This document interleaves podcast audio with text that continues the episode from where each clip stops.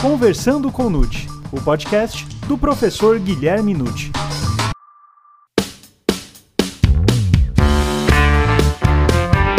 Olá, neste episódio o professor Guilherme Nucci tratará do crime de estupro. Meu nome é Gustavo Rodrigues e estamos começando agora o Conversando com Nucci, o podcast do professor Guilherme Nucci.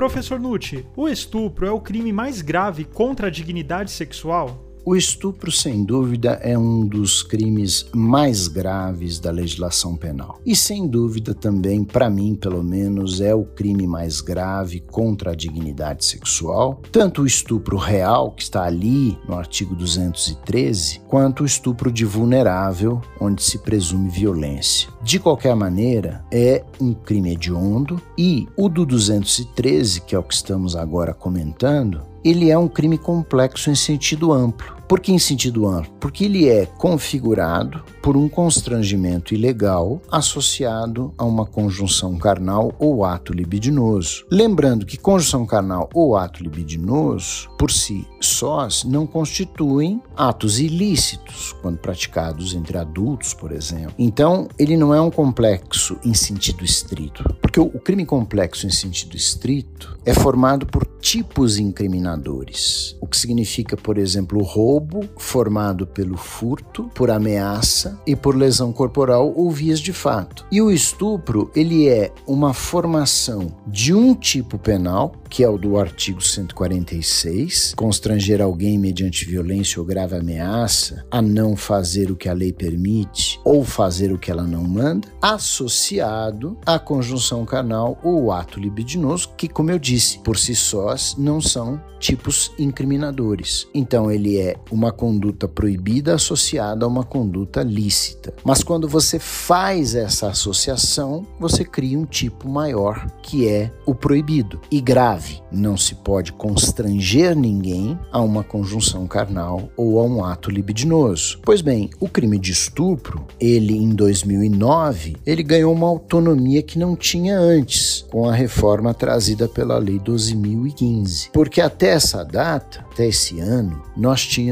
a figura do estupro do 213 do Código Penal reservada ao agressor homem contra a vítima mulher. Então, o estupro era exclusivamente voltado à tutela da sexualidade feminina. E quando havia violência contra o homem ou mesmo contra a mulher distante da conjunção carnal, que no direito brasileiro é a cópula pênis-vagina, adotando-se uma teoria restritiva para definir conjunção carnal, então nós tínhamos o atentado violento ao pudor. Em suma, o quadro era quando alguém tivesse conjunção carnal com a mulher, era estupro. Qualquer outro ato libidinoso como coito anal, sexo oral forçado contra mulher ou homem era considerado atentado violento ao pudor. E hoje nós temos na figura do estupro, isto está condensado, estão juntos os tipos penais em condutas alternativas, o que elimina aquela dose de machismo, né, de dizer o estupro é só da mulher. Hoje não, hoje nós temos o estupro do homem também.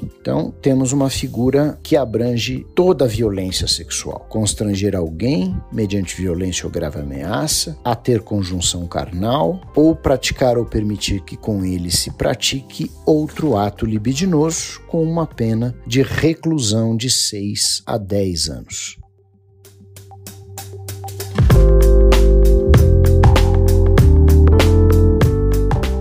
Professor, é preciso haver contato físico entre o estuprador e a vítima? Na realidade, nunca se exigiu contato físico necessário entre o estuprador e a vítima, porque o delito é constranger uma pessoa com violência ou grave ameaça, tirando a conjunção carnal, que, como eu disse, na interpretação restritiva que se dá no direito brasileiro é apenas a cópula pênis-vagina, nós temos a outra figura que é genérica, praticar ou permitir que com ele se pratique qualquer ato libidinoso. E um ato libidinoso é o ato passivo de gerar prazer sexual. Ora, uma pessoa pode obrigar outra pessoa a se despir e isso lhe dá prazer sexual e isso é estupro. Então não é preciso contato físico. Por outro lado, hoje em dia já tem julgado que não exige nem mesmo a presença do estuprador e da vítima. Não é preciso que ambas estejam no mesmo local. Nós podemos ter o estupro virtual. É? Online, pessoas estão conectadas e o indivíduo pratica o estupro contra quem está do outro lado em tempo real. Recentemente vi um julgado de um rapaz que convenceu um garoto de 10 anos online a se masturbar e isso lhe deu prazer. Como isso é estupro de vulnerável, né? ele acabou tendo um relacionamento sexual, embora à distância, mas em tempo real, com uma criança e foi condenado por estupro de vulnerável. Então não há necessidade nem mesmo da presença estuprador-vítima no mesmo local.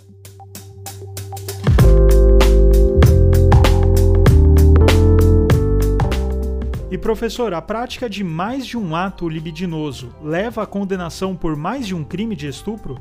O estupro é um tipo misto de condutas alternativas, tanto que ele diz constranger alguém a ter conjunção carnal, cópula, pênis, vagina, ou praticar ato libidinoso, e a terceira, ou permitir que se pratique ato libidinoso. Então a vítima pode ser uma mulher e um homem como sujeito ativo e havendo a cópula pênis-vagina. A vítima pode ser a pessoa que pratica no estuprador qualquer ato libidinoso. E a terceira parte é a vítima permitir que o estuprador nela pratique algum ato libidinoso. Então, são três condutas alternativas. O que significa isso? Praticadas as três condutas contra a mesma vítima no mesmo cenário, é crime único, é um estupro. Não são três estupros se forem praticadas três condutas libidinosas. O que o juiz deve fazer é mensurar a pena, não é? Aplicar uma pena maior nesses casos. Quando o estupro foi condensado num tipo só, abolindo o atentado violento ao pudor, do artigo 214, houve doutrina na época que defendeu que o tipo seria cumulativo, ou seja, a prática de conjunção carnal seria um crime e qualquer outro ato libidinoso seria outro crime. Mas essa corrente não vingou, porque em qualquer tribunal não vingou, porque na verdade a letra da lei, o princípio da legalidade, instrui o tipo muito bem. Constranger alguém à conjunção carnal ou praticar ou permitir que se pratique. Quer dizer, a alternatividade é evidente e se, porventura, o legislador achar que o cometimento de dois ou três atos libidinosos contra a mesma pessoa mereceria uma punição mais severa, basta alterar o tipo penal. Ao invés de uma reclusão de 6 a 10 anos, colocar uma reclusão diferenciada. Mas, por enquanto, o que temos é três possibilidades alternativas, que, realizadas contra a mesma vítima no mesmo cenário, é um crime só, passível de regulação de uma pena maior quando o juiz for fixar. Lembrando, naturalmente, que mesmo contra uma só vítima, mas em dias diferentes, ocasiões diferentes, aí sim nós teremos mais de um estupro. Existem aqueles casos já até retratados pela imprensa de pessoas que foram sequestradas né, para a prática de violência sexual diária. Quer dizer, o estuprador abusava da vítima diariamente. Aí você tem um estupro por dia. E vamos somar essas penas, vamos ver se é crime continuado, se é concurso material, vamos analisar o caso concreto.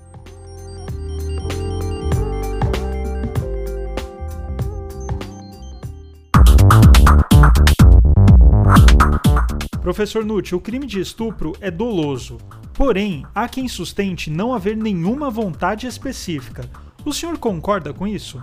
O estupro é um crime doloso. Eu vejo que, além do dolo, que é a vontade de constranger alguém mediante violência ou grave ameaça, a conjunção carnal ou outro ato libidinoso, existe aí um elemento subjetivo específico que está implícito, que é a vontade de satisfação da lascívia, do prazer sexual. Não consigo visualizar o estupro sem a necessária vontade do agente, no caso, de satisfazer um prazer sexual. Aí alguns dizem que não precisa desse elemento específico, porque existem formas de estupro que não têm a finalidade de satisfação do prazer sexual, como, por exemplo, o estupro por vingança, né? usar a violência sexual para se vingar de alguém, o estupro como forma de tortura de uma pessoa ou de repressão. E existe até hoje a figura né, do estupro corretivo, aqueles indivíduos que querem ter uma relação sexual forçada contra uma pessoa, por exemplo, homossexual, para mostrar que o correto seria uma relação heterossexual. Essa é até uma fonte de aumento de pena hoje. Mas eu, eu digo o seguinte: esse ponto relativo a estupro por vingança, estupro corretivo, são formas de satisfação da lascívia, prazer sexual mórbidas. São pessoas anômalas que se excitam com esse poder que exercem sobre outras pessoas. Quem quer se vingar de alguém, quem quer torturar alguém e não tem nada a ver com sexo, usa outros instrumentos, porque vai usar justamente o órgão sexual para chegar a esse ponto, dizer, ah, estou me vingando do indivíduo. Não, está se vingando sem dúvida, mas usando o estupro para isso. Então, eu vejo aí sim um elemento subjetivo específico implícito, que é sempre a satisfação, a satisfação de um prazer sexual, mesmo que seja um prazer anômalo ou mórbido. E configura-se o crime de estupro contra a prostituta? E com relação ao cônjuge? Já houve época no Brasil que estupro contra prostituta era privilegiado. Então, contra a mulher honesta era uma pena e contra a prostituta uma pena muito menor. E hoje nós já passamos dessa fase há muito tempo. É natural que qualquer pessoa pode ser sujeito a, a, passivo do estupro, homem, mulher, e pode ser quem tem uma conduta sexual absolutamente regrada, outro que não tenha. Isso é irrelevante. O grande problema né, do estupro contra a prostituta é a prova, né? porque muitas vezes isso acaba acontecendo quando o indivíduo tem um relacionamento sexual e diz que não vai pagar. Aí a prostituta se recusa e ele obriga, não é? com grave ameaça, por exemplo. Então fica complicado não é? discutir isso no campo da prova, mas fazendo a devida prova, sem dúvida nenhuma,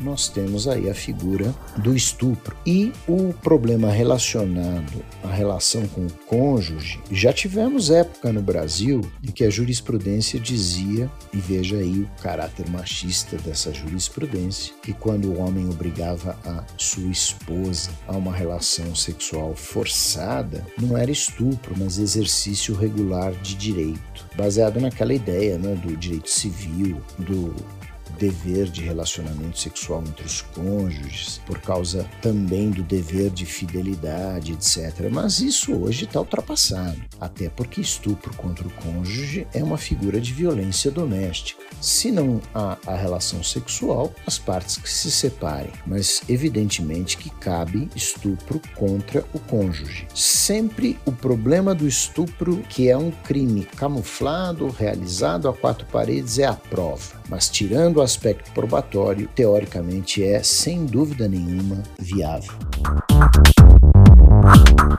E professor, se a ameaça feita contra a vítima for justa, confira o estupro?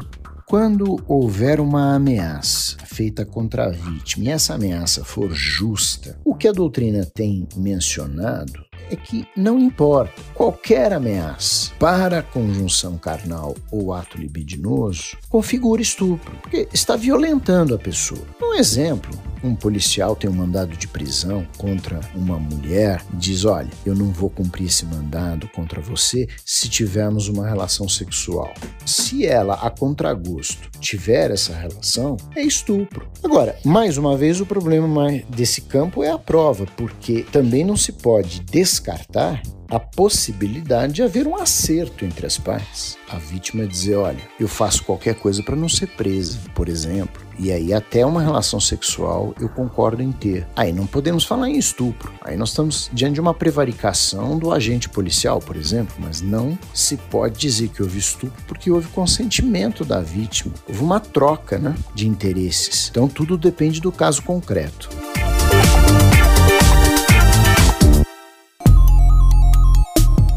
E como analisar o grau de resistência da vítima e a sua contrariedade ao ato sexual?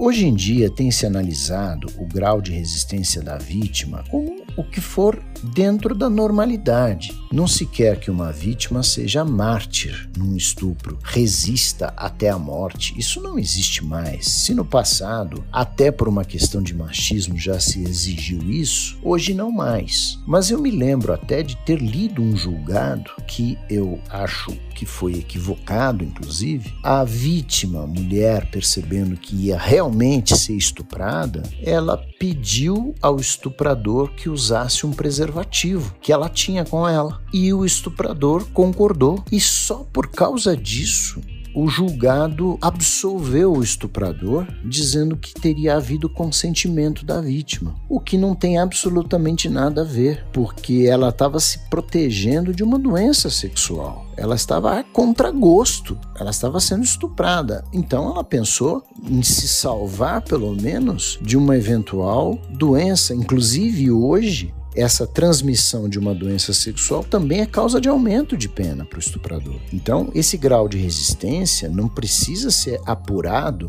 de uma maneira rigorosa. Por outro lado, a contrariedade ao ato sexual, ela precisa durar durante todo o ato sexual. Então, esse dissenso da vítima precisa durar durante todo o ato sexual. Se o ato começa consensual e no meio dele a vítima diz: "Não quero mais", não quero mais, ponto final. A partir dali constitui estupro se houver violência ou grave ameaça. É muito importante verificação disso. O dissenso precisa durar durante todo o ato sexual para configurar o estupro ou pode começar o dissenso a partir de determinado ponto do ato sexual. Havendo, a partir dali, violência ou grave ameaça, configura-se a figura do estupro.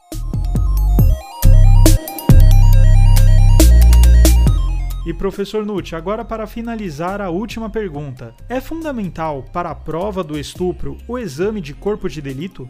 O exame de corpo de delito não é necessário para a prova do estupro e, consequentemente, condenação do estuprador. Até porque, se pensarmos no estupro realizado com grave ameaça, nós vamos verificar a impossibilidade de fazer um laudo, porque a vítima não vai ter ferimento nenhum, então não se prova lesão. E por isso que se diz é desnecessário o exame de corpo de delito, não se exige nem mesmo conjunção completa, nem ejaculação do agente, nada disso. É preciso apenas o ato libidinoso violento. Agora, lógico, nada impede que se faça exame de corpo de delito em que se possa captar, por exemplo, o sêmen do agente, fazer um exame de DNA e comprovar a autoria. Então, isso daí pode ser muito importante. Ou mesmo quando o, o exame for necessário, na medida em que a vítima sofreu violência física. Aí fica muito mais evidente a prática do estupro, então é possível realizar o exame, mas o exame de corpo de delito não é essencial para a condenação.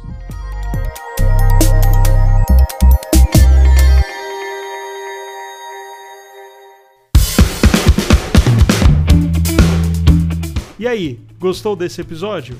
Então divulgue, indique e compartilhe com aqueles seus amigos e colegas que ainda não conhecem os podcasts e podem se interessar pelo tema. Lembrando que toda terça-feira, um novo episódio do Conversando com Nute. Até mais!